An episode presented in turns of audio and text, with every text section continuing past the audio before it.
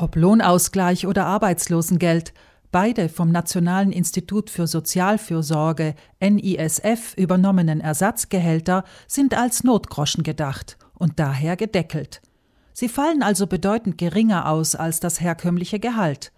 Besonders in Südtirol fällt dies ins Gewicht, weil hier das Gehaltsniveau ebenso wie die Kosten höher liegen als im südlichen Staatsgebiet. Aber auch die Einnahmen einfacher Selbstständiger oder Kulturschaffender sind weggebrochen. Sie müssen plötzlich vom Ersparten leben und von der einmaligen Zahlung von 600 Euro, die auf sich warten lässt. Haushalte, die schon vorher gerade über die Runden kamen, könnten sich Sorgen machen, gegen Monatsende nicht mehr das Nötigste zum Leben zu haben.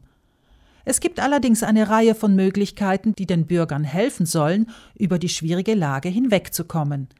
Die Geschäftsführerin der Verbraucherzentrale Südtirol, Gunde Bauhofer, rät, sich zuerst einen Überblick über die tatsächliche Situation zu verschaffen. Am einfachsten geht das Ganze mit einem Haushaltsbuch.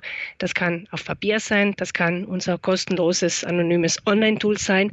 Aber wichtig ist es festzuhalten, welches Geld kommt wann in die Kasse. Der nächste Schritt betrifft dann die fixen Ausgaben. Wenn ich also diese unaufschiebbaren Ausgaben festgehalten habe, dann weiß ich auch ganz genau, was für die variablen Ausgaben, also für Lebensmittel oder sonstiges, noch übrig ist und kann mir das Ganze am besten einteilen. Zu den fixen Kosten zählen etwa die Miete. Ein Vermieter kommt dem Mieter vermutlich entgegen, wenn dieser ihn um einen einmaligen Aufschub bittet. Hilfreich ist es natürlich, wenn das Mietverhältnis nicht wegen Unstimmigkeiten gestört ist.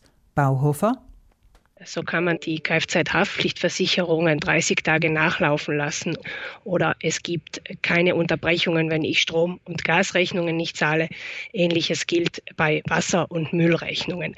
Nun sind dies alles allerdings Aufschiebungen und keine Nachlässe. Das heißt, irgendwann, früher oder später, muss ich dieses Geld bezahlen und daher wäre es jetzt schon wichtig zu wissen, wie viel Geld fließt da aus der Kasse. Was dann in der Kasse übrig bleibt, steht aufgrund der aktuellen Ausgangsbeschränkungen fast ausschließlich für Lebensmittel zur Verfügung. Zudem vielleicht noch für ein paar Reinigungsmittel oder möglicherweise Medikamente. Die Bürger tendieren allerdings aktuell dazu, eher mehr zu kaufen, als sie brauchen, so dass dann das Haushaltsgeld gegen Ende des Monats fehlt.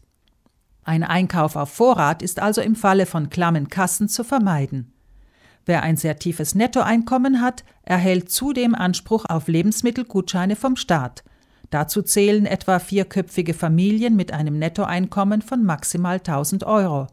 Bei Einzelpersonen darf dieses die 500 Euro nicht überschreiten, erklärt Bauhofer.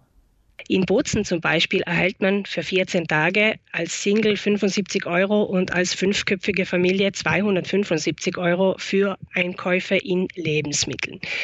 Um in den Genuss dieser Gutscheine zu kommen, muss man sich entweder mit der Gemeinde oder mit den Sozialsprengeln in Verbindung setzen.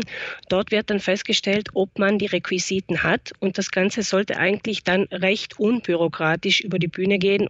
Recht unbürokratisch geht es auch bei der Verteilung der Lebensmittel her, die der Verein Banco Alimentare über die Aktion SOS Einkauf für die Menschlichkeit sammelt. Letzte Woche waren Konsumenten eingeladen, bei ihren Einkäufen in etlichen Supermärkten haltbare Lebensmittel für bedürftige Menschen in einem Behälter bereitzustellen.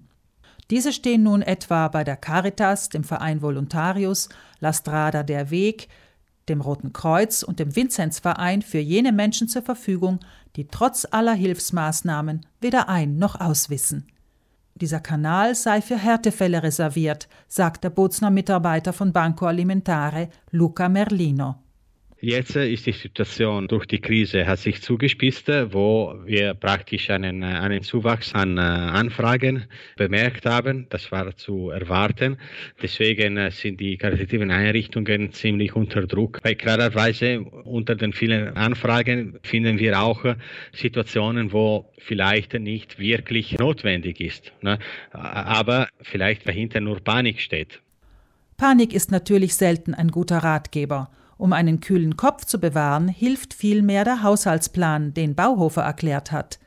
In diesem Zusammenhang ist noch zu bedenken, dass es das NISF nicht schaffen wird, die unzähligen Anfragen von Unternehmen, Arbeitnehmern und Selbstständigen zeitnah zu bearbeiten und so den Empfangsberechtigten ihre Gelder pünktlich zum Monatsende zu überweisen.